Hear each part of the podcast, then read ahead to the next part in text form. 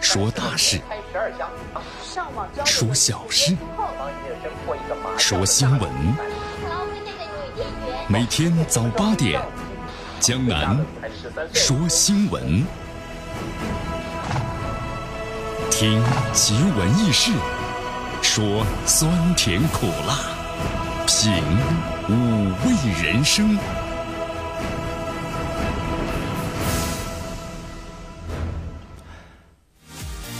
天气不错，心情不错啊！小朋友们开学了，哎呦，今天咱们很多学校呢都开学了，是吧？哎呀，昨天看个新闻嘛，然后呢，新闻上说了，这孩子呢在这个姥姥家的热炕头上呢，这个写作业呀，对不对？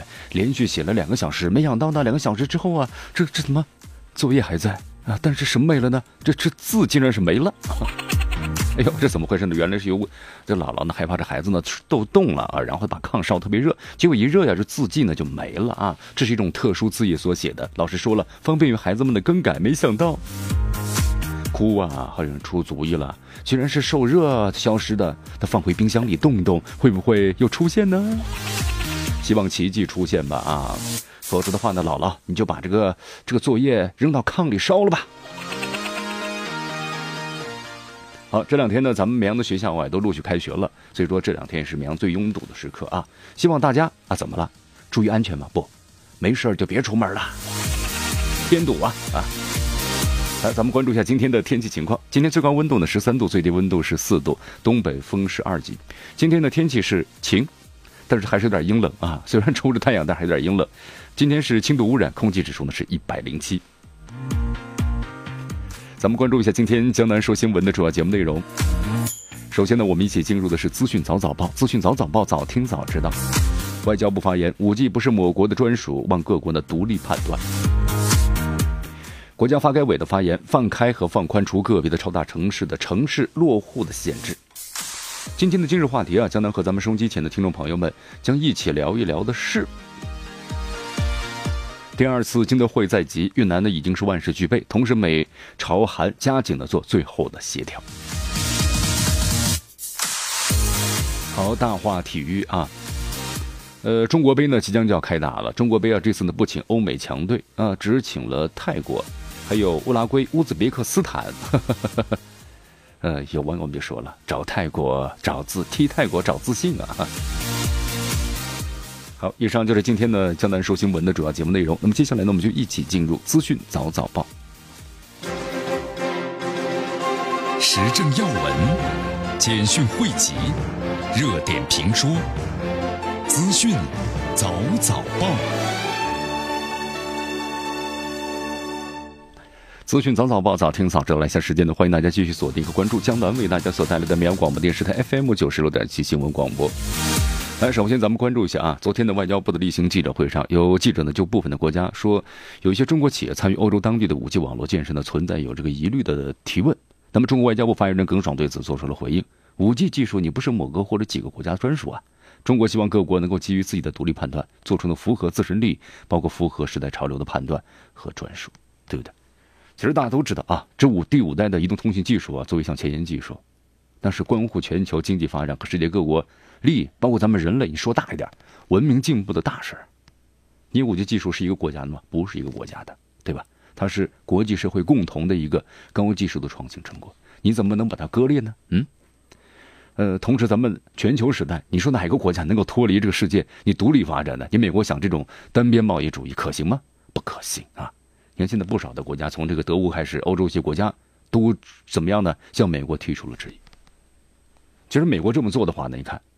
其实咱们要有个想法呀，他美国不光光是只限制华为企业，他不是对这家企业有什么不感冒，因为华为是咱们中国五 G 开发的代表企业，所以他限制华华为就是呢，遏制中国。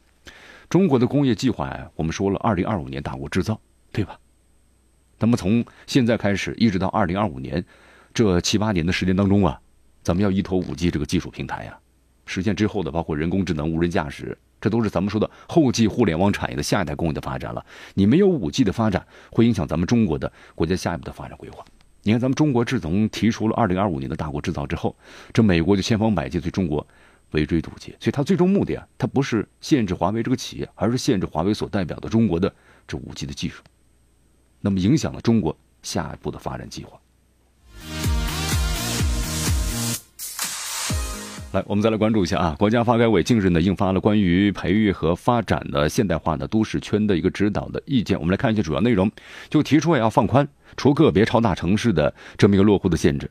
那么，及时推推动呢，取消高速公路省级的收费站，全面取缔行政区域道路呢非法设置包括限高啊、限宽等等路障设施，并且呢建设涵盖各类社会保障信息的统一平台啊。这个内容非常多，咱咱就不再一一细说了。其中啊。呃，特别有重要的一点，就咱们很多这个些年轻人呢，都希望那个人往高处走，水往低处流，对吧？都是这么一个想法。因为呢，大的城市有更好的一个发展的平台。所以说，但有问题啊，你干的特别好的时候，发现这个落不了户。你没有落不了户的话呢，包括孩子以后上学等等各个方面，那么福利都无法享受。所以说呀，放开和放宽个别超大城市的这落户限制，那是一大什么呢？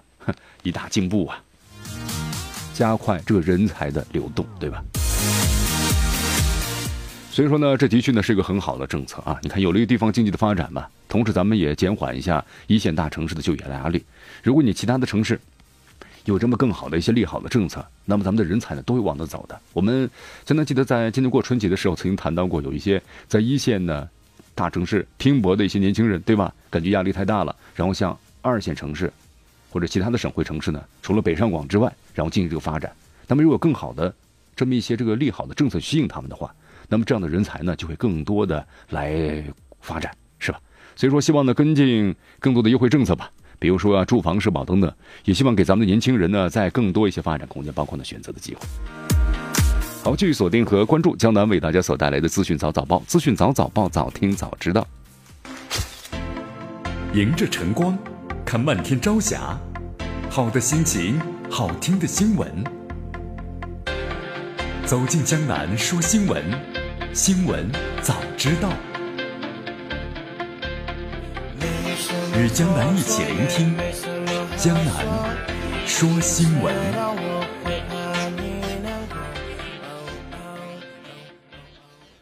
好，欢迎大家继续回到和关注江南为大家所带来的资讯早早报，资讯早早报，早听早知道。了，咱们继续关注的下面的消息。我们来看一下啊，江西吉安警方呢昨天的通报称，在二月二十一号早晨七点十二分的时候，在江西的吉安呢发生一起伤人事件，包括有辅警还有学生在内，十一人受伤。那么受伤人员呢分别送到了医院救治，目前呢没有生命危险。行凶者呀叫郭海兵，三十三岁，男性，住在呢吉州区江南玉景园的小区。那么家属介绍，其呢有精神病史。呃，这件事到底是怎么回事呢？根据记者后来了解啊，这个店主呢，小徐，小徐呢是开这个烧饼店，啊，当时呢是在早上七点多开了一个多小时了，已经是，那么当时就发生了这样的情况，呃，人群中啊，当时是一阵这个躁动啊，原来这个疑犯的话呢，在随机进行砍人啊，小徐看到之后呢，然后呢和这个其他的一些热情的群众，包括呢有这个一名辅警和一名周围的群众，然后四人合力把这个疑犯呢给制服了。啊，过去之后的时候呢，小徐告诉记者说，刀子呢已经掉在地上了。但是呢，当地，呃，有很多人，包括呢学生和路人都倒在地上，基本上都是初中生。那么被制服之后啊，疑犯呢没有说什么，警方赶到之后呢，把其带走了。那么至于砍人的原因呢，小徐说，看他表情正常，没有说什么话，不知道他为什么。呃，那么后来根据了解的话呀，那么记者联系到了就是这个犯罪嫌疑人所住的这个小区，小区的物业呢。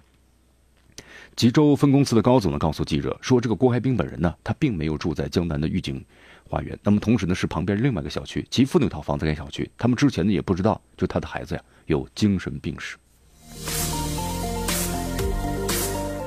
哎呀，这个精神病伤人的话呢，根据国家的法律啊是免责的，因为他们不受这个控制。但是怎么来更好的预防这样的事情去发生呢？平常有一些什么反制的一些措施呢？可能这是咱们，特别是公安部门或者从民政部门开始，那么都需要考虑这个问题。好，我们再来关注一下啊，近期备受关注的福州的赵宇见义勇为反被的刑拘案。那么从应该说昨天吧，啊，然后开始的话呢，已历经了两次的反转。在昨天的话呢，传出最新的消息，福州市公安局静安分局呢以过失致人的重伤罪，把其呢是。移交给静安区人民检察院，而凌晨的当地时分呢，在当地的公安就是发布了检明确信息，就是检察院呢对赵宇呢是做出了不起诉的决定。好终于是不起诉了啊。呃，简单看了一下，当地的福州区静安区人民检察院呢是审查认为赵某的行为属于正当防卫，但是超过了必要的限度，造成了被害人李某重伤的后果。那么鉴于赵某的有制止不法行为的这样一种正义在里面，弘扬正气，鼓励见义勇为，综合全案事实的证据，那么对赵某呢提出了就是不起诉的决定啊。好，这个案子的话呀，真的是一波三折的感觉呀。那么折射出的是什么呢？司法机关和公众对法治公平的不断追索和苛求。事实为依据，法律为准绳，这是每一起案子背后的逻辑啊。好，这个案子的话呢，你看多次的反转，有网友说啊，感感觉当地公安部门是不是把这个对象给搞错了，对不对？这赵宇呢是见义勇为者呀，怎么他倒像个犯罪嫌疑人，被警方呢多次以这个故意伤害呀，或者是怎么呢过失伤害呀，要求呢把他刑事拘留或者批捕？还是检察院呢顶住了这个压力啊？那么做出了符合公众和大家要求的这么一个最终的判决。好，既然这个案子咱们多说两句啊，就是关于这正当防卫的话，那么赵宇和这个昆山反杀案于海明，那么到底他们的差别是在什么地方啊？其实赵宇的求助信息啊，当时挺无奈的，对不对？听律师说了嘛，自己可能还要被判刑，还要付出巨额的赔偿，那我是见义勇为啊。那么把这种的心中的。不满通过这网络发出去了，发出去之后引起了大家的关注，因为按照大家的咱们这种，呃，第一感官就是赵宇的行为属于见义勇为，不应当承担法律责任。但是好像当地公安部门的办案之初啊，显然没有意识到这一点。那么后来很多人就把赵宇和去年昆山的反杀案中的于海明相比，那么于海明的话最终被认为是正当防卫，不负刑事责任。那么赵宇是救他人，很多网友从道德方面认为于海没有被追究刑事责任，赵明更不该被追究刑事责任。但里面这里主要就是关于防卫过当的问题啊。但是法律界人士也说了嘛，防卫过当的关键不在于看伤的重不重，而是有没有在阻止对方的情况之下，继续给对方呢造成不必要的伤害。所以说呢，这一点上，咱们的公安机关是不是考虑了一些啊？所以说，在之后的话呢，这个案子你看，当在网上出现之后，引起了大家的关注，那么当地的公安部门呢，也明确表示。呃，关注到了此事，同时呢进行详细的调查。呃，当地公安部门也说了，从现场的取证到录制笔录到伤情的鉴定都需要时间。那么案件的细节啊，直接影响了案件的结果。取证还原呢，需要更多的谨慎。那么他们希望呢，在这种事情发生之后，网友们呢要多一点的耐心。好，其实呢，你看关于此事的话呢，有很多负面消息对咱们这个当地的福州公安部门，对吧？有网友呢就是称了，见义勇为十四天被拘留了。强奸未遂去打麻将，好，好，其实对于这事的话呀，当然我们说了，需要还原的事情的更多细节来确定法律关系啊。仅仅依靠呢一方的说法呢还不够啊。但通过这事的话呢，我们只希望呢有一点，就是咱们坚决不能够让英雄啊是流血又流泪，对吧？福州检方那么确实是公平是正义的，我们也希望呢，特别咱们的执法部门以后能够给见义勇为者呀以正确的对待，荣誉的表彰。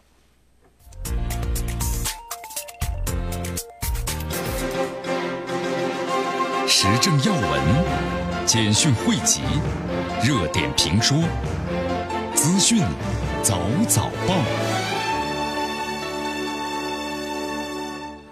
资讯早早报，早听早知道。一下时间呢，欢迎大家继续锁定和关注江南为大家所带来的绵阳广播电视台 FM 九十六点七新闻广播。来，咱们继续关注的下面的消息：四川平昌的一一个婴儿啊，在注射的。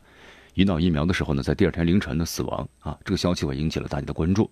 那么根据家属所提供的由重庆的法医验伤所出具的死亡鉴定书啊，这个孩子呢，他最终导致这个生命失去的是间歇性的肺炎、急性的呼吸，然后呢循环衰竭死亡的。那么后来经过四川的博宇司法呢鉴定所再次的鉴定，结论为不排除孩子呀有过敏反应导致呢急性的呼吸循环的衰竭死亡。那么这就是一起呢。医疗纠纷，这孩子呢注射了相关的这个疫苗之后，你看导致了这样的一种过敏反应。那么在之后的话呀，这这起案子，那么平昌县的医疗纠纷调解人民委员会，那么告诉这个记者，对于此事呢有两种解决方案，一种是根据四川省出台的相关补偿办法申请赔偿，那么第二呢是向法院提起诉讼。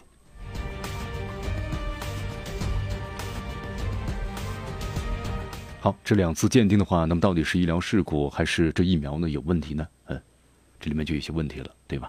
那么通过鉴定之后呢，还是没有排除可能是过敏反应的。啊，这个事情应该怎么解决呢？其实最终的话，可能还是要走，就双方调解不成的话，可能要走的司法的途径了。啊，其实在这里，相当于要为大家介绍一些基本的常识。这个疫苗啊，它也不是百分之百的有效，它疫苗呢也有一个百分之一个百分比一个无效，同时可能会产生过敏反应。就注射疫苗之后啊，一般这个病患会留院的观察三十分钟。那么，同注射疫苗之前也要询问一下是不是有过敏史，以防止呢注射疫苗之后呢出现过敏的反应。啊，在这里的话，大家呢都要。相应的这个了解一下。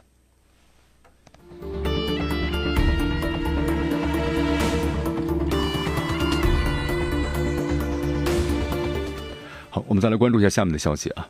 针对有报道了坦桑尼亚法院的一位中国公民的杨凤兰走私象牙的被判处期十五年的这个监禁，外交部呢发言人耿爽昨天的表示，支持坦桑尼亚有关的部门的依法和公正查处和审理此案。啊，耿爽说了这么一句话：中国政府要对参与呢濒危野生动物、植物，包括其制品的非法贸易的行为，采取是零容忍的态度，对相关的犯罪分子啊，坚决是依法惩处。哎，但是最近的话呢，有这么一个问题，对吧？就有些外国媒体啊，借机呢来进行炒作杨凤兰的国籍，同时呢别有用心的给贴中国呢贴上呢世界最大的象牙消费者的标签，同时还拐弯抹角的呀，把中国的象牙禁令和坦桑尼亚的这个腐败呢联系起来。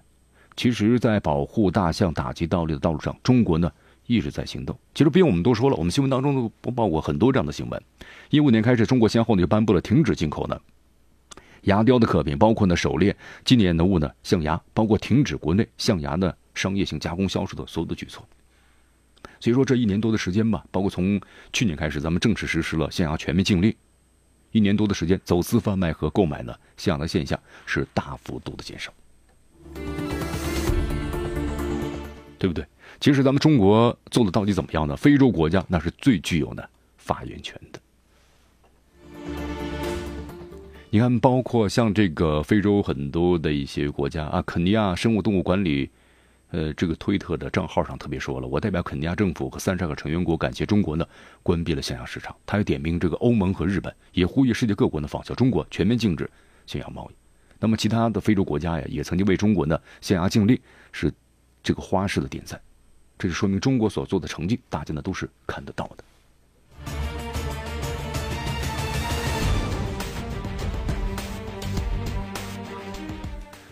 在昨天的话呢，中国驻秘鲁大使馆呢有一个最新消息啊，就是在二二十九号晚上的时候，秘鲁的马德雷德奥斯大区的一家酒店，那么遭到了大约十名歹徒的持枪抢劫。根据初步了解的话呀，那么当时酒店呢有来自于香港的旅行团入住，共有四十一名中国籍的游客。呃，这劫匪杀害了一名秘鲁籍的导游之后呢，抢夺了财物之后呢逃逸。那么根据了解的话呀，没有中国籍公民在此次的事件中呢受伤，仅有一名游客的护照呢被抢了。目前呢，秘鲁警方正在大量调集警力追缴呢犯罪人员。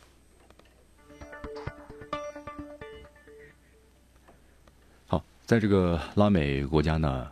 看来有些这个治安呢不是特别的好啊，所以说咱们很多这个国民在外出旅游的时候呢，要提高这个防范意识。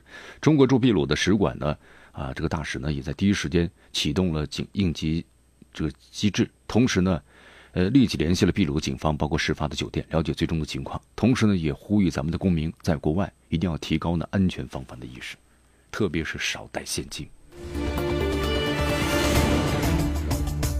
好，继续锁定和关注江南为大家所带来的资讯早早报。迎着晨光，看漫天朝霞，好的心情，好听的新闻。走进江南说新闻，新闻早知道。与江南一起聆听江南说新闻。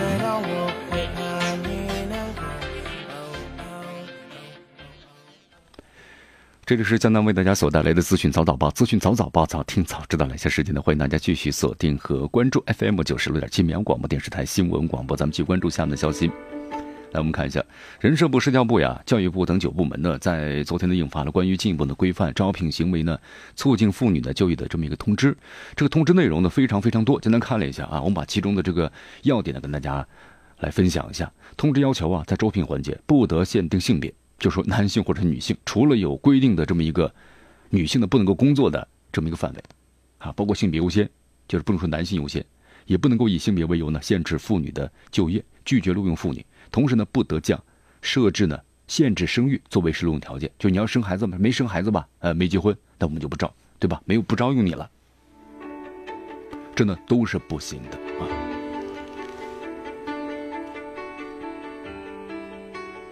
好，这个通知的出台呢，其实就一个目的和意义啊，对进一步的保障咱们的妇女的就业权益，促进的妇女就业发挥积极的作用。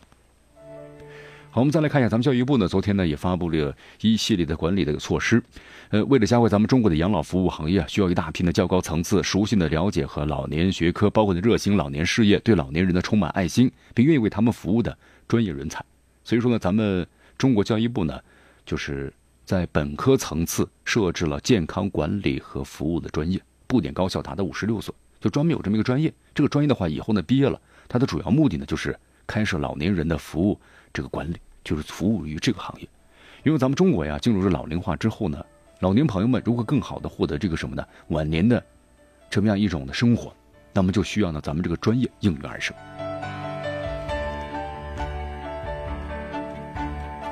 好，我们再来关注下面的消息啊，来为大家特别介绍一下，咱们中国国内的成品油零售价呢第三次上调呢，呃落实了，对吧？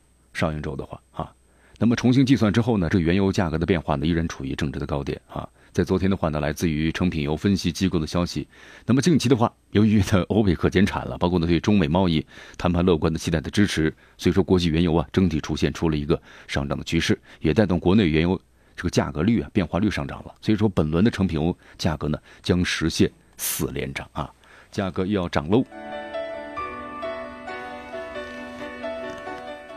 不过价格涨了也好嘛，对吧？咱们走路上班，既环保又锻炼身体，多好啊！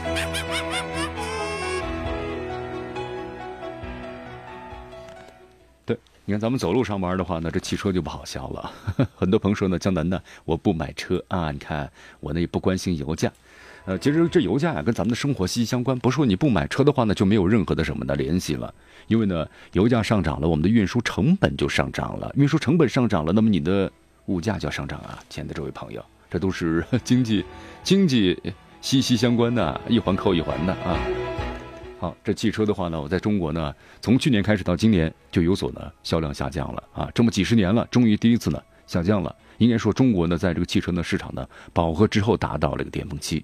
你看，昨天的话呢，有这么一个消息，奥迪首席执行官呢布拉姆肖特向德国的商报呢透露说，作为呢成本削减的一部分，公司将砍去呢近一成的管理人员，大约是百分之十的部门的高管职位要取消了，因为呢基础成本太高了。你看，这奥迪也要裁员了啊。好，在之前的话呢，你包括像这个受排放门事件影响，大众集团呢又支付了巨额的罚金，同时还要有大量的资金啊，应对欧洲的一些新排放的这么一个规程。所以说呢，像节省开支，对于大众集团呢也非常的重要啊。哎呀，所以说这段时间的话呢，感觉很多一些国际上的一些名牌汽车呀，都在进行的裁员啊，节约成本。你看，从一九年开始啊，我们感觉很多车企呢开动了大规模的官场的裁员的措施，也节省了。开支投向的高成本的技术领域的开发，包括像这个本田、美国的通用，对吧？还有这个美国的福特公司、英国的捷豹、路虎汽车也先后呢宣布过这个裁员或者是关闭工厂的消息。所以说，在 二零一九年呢，感觉这个车市啊特别冷。哎呀，这车市挺冷啊，但是孟加拉首都呢？在昨天出现了一起呢重大的火灾，到目前为止的话呢，已经导致了七十多人遇难。哟，这到底是怎么回事呢？我们来看一下，在昨天的话呢，根据这个 CNN 包括呢《华盛顿邮报》的报道，孟加拉国的首都达卡的发生的火灾事故，造成了七十多人遇难，数十人受伤。那么后来呢，消防员呢继续在废墟中啊搜寻呢，这个人数呢恐怕会进一步的攀升啊。这到底是怎么回事啊？是这样的，这个火灾呢发生在周三，就是二十号的时候，晚上十点的三十分左右，丘里哈塔的。这个沙溪清真寺后面有一栋的四层的建筑物，突然发生了火灾。随后呢，火灾蔓延到了附近的四座建筑物上。有目击者声称，那么街道上的一个变压器也发生了爆炸。同时，这个爆炸呀，还导致一些车辆发生了起火。好，重特大的事故啊！你看，就是在这个晚上，基本上呢，建筑物里呢都有人，人呢还非常的多。那目前的话呢，在医院有三十多人在进行救治啊。遗体的话呢，至少发现了有七十多人了。那么，当地的市长穆罕默德·赛义德·科肯呢称，消防队员最终呢还是控制住了火势。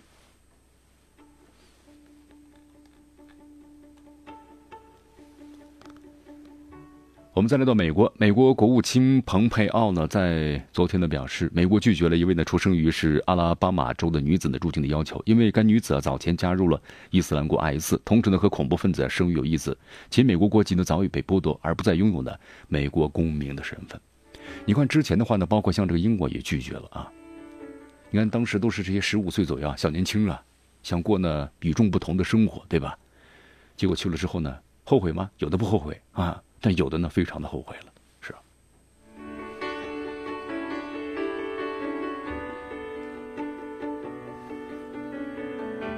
我们再来看一下，根据日媒呢产经新闻的报道，美国总统特朗普呀，在昨天接受记者采访时特别谈到，因为在本月末呀，河内举行的第二次美朝首脑会谈的话题呢，表示我不认为呢这会成为最后一次会谈，这表明了特朗普在今后的话呢，可能有和朝鲜的多次会谈的这么一个意向。啊，这个报道还指出了，特朗普在十九号称的无核化并不着急，就表示美国政府呢改变了交涉态度，不再强制，因为之前的话态度非常强硬，就是你郑州必须要实现的朝鲜的无核化，否则的话呢后面东西都免谈了，啊，但是朝鲜呢不会这么快就放弃无核化的啊，因为呢利比亚就是很好的一个例子，是吧？所以说现在我们看来的话呢，美国方面呢也在把这个什么呢态度呢放软，同时放宽一些，啊，就是不是压的这么急迫，那么同时。采取这样的一种更好的方式，来慢慢的消除朝鲜的什么的无核化。好，具体详细情况呢，关注我们今天的今日话题，现在会为大家详细介绍一下，在越南河内，那么万事俱备，现在只欠东风，对吧？好，我们再来关注下面的消息。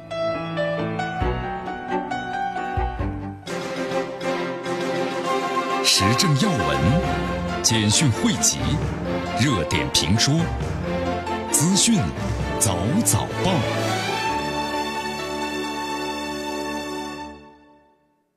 资讯早早报，早听早知道了一些时间呢，欢迎大家继续锁定和关注江南为大家所带来的绵阳广播电视台 FM 九十六点七新闻广播。来，咱们继续关注下面消息啊。昨天的话呢，韩国媒体爆出了这个大韩航空会长的夫人李明基啊，就是欺凌菲佣的录音。这个录音当中呢，李明基呢尖叫着呢使唤这个菲佣，并且威胁说我要杀了你啊。就这录音一出来之后，引起了轩然大波呀，是不是？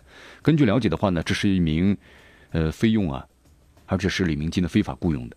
那么偷偷的录的音，时长呢将近十五分钟。录音当中，李明基呢尖叫着呢使唤菲佣。你看看这个录音的话，已经成为是李明基的恶行的铁证了。根据了解的话，李明基啊，二零一八年呢被爆出经常的辱骂呢企业的员工、私人司机、保安和这个管家，其中又有时不时的辱骂呢非法雇佣的菲佣的传闻呢最具代表性。但此前的话呢状况不明了。那么这次呢有录音对吧？录音为证，才让呢李明基的行为啊公诸于世。你看看，好有这个证据之后，李明基怎么回答？他说：“哦，我不好意思，我确实有情绪失控的时候，但是平时对待他们还是非常友善的啊。”根据了解的话呢，这个案子将会于三月正式开庭审理。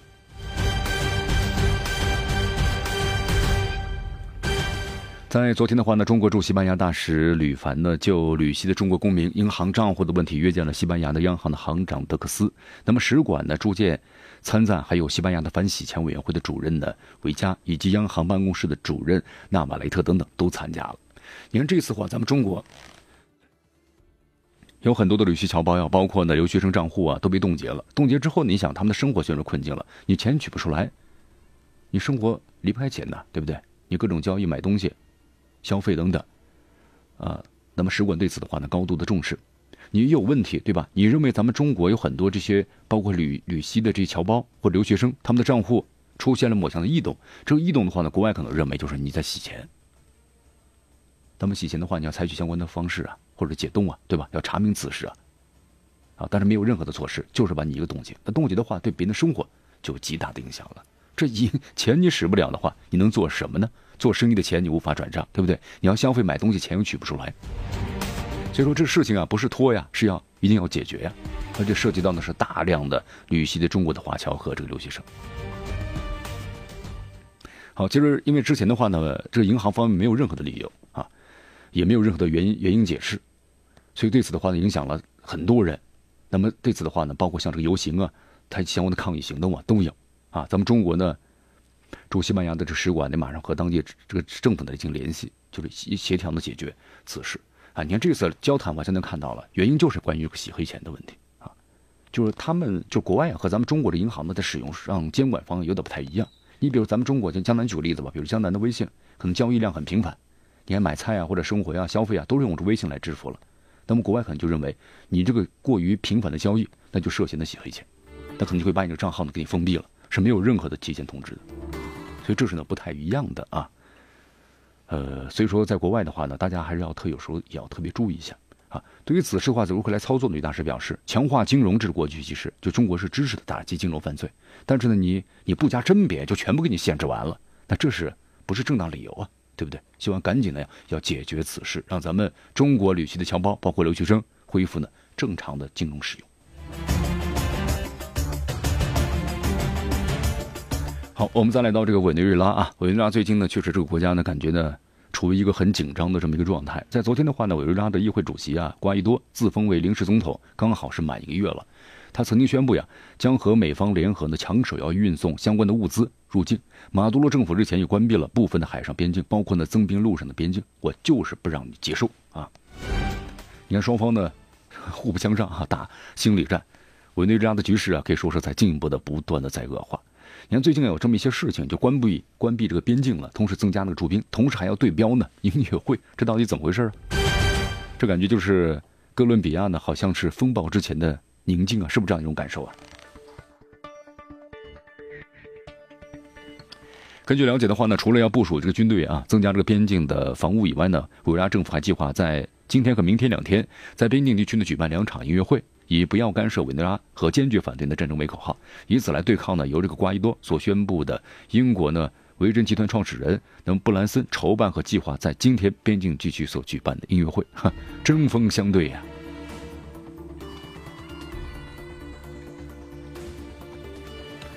好，其实咱们来分析一下这个委内瑞拉的局势啊。瓜伊多自封的临时总统之后啊，相当于增加了一个传导的机制。你看，咱们就好像放大了对马杜罗政府的一个外部的压力。这个援助物资呢？入境这件事情啊，会不会引起武力冲突，确实令人很担忧啊。呃，或者说令这个委内瑞拉的局势呢进一步走向这个恶化，但是恐怕呢还不足以使委内瑞拉的走向这个危机这么一个极端。你看，美国肯定会继续通过经济制裁等方式来扼杀这个委内瑞拉经济。那么第二呢，可能现有矛盾呢也会升级，美方包括其盟友啊找到理由进行武力干涉。那么第三就是现任的政府和反对派呢展开协商。好，但是现在马杜罗政府呢，他也在想办法避免呢这个失控，特别关于经济方面，对吧？你落人口实，否则的话，美国就肯定是乘虚而入了。那么再之后的话，可能马杜罗政府呢与反对派之间展开谈判，这可能性的大吗？不太大啊。双方的诉求呢迥然是不同的，所以说你要是哪一方都不可能妥协，目前的互不相让，都在打心理战。所以说这个事态的升级啊，可能性相对来说还是比较大的。不过呢，还是几句话吧，理性冷静，不要冲突。你看，这种陷入冲突当中之后呢，这是国际社会也所不愿意看到的。所以说现在呀，包括从这个拉美，从这个联合国，都希望通过呢和平的方式进行对话。好，以上呢就是今天资讯早早报的全部内容。那么接下来呢，我们进入今日话题。今日话题啊，第二次金特会呢在即了，越方呢已经是万事俱备。那么韩美朝加紧做最后的协调。咱们今天话题好好说说第二次的金特会。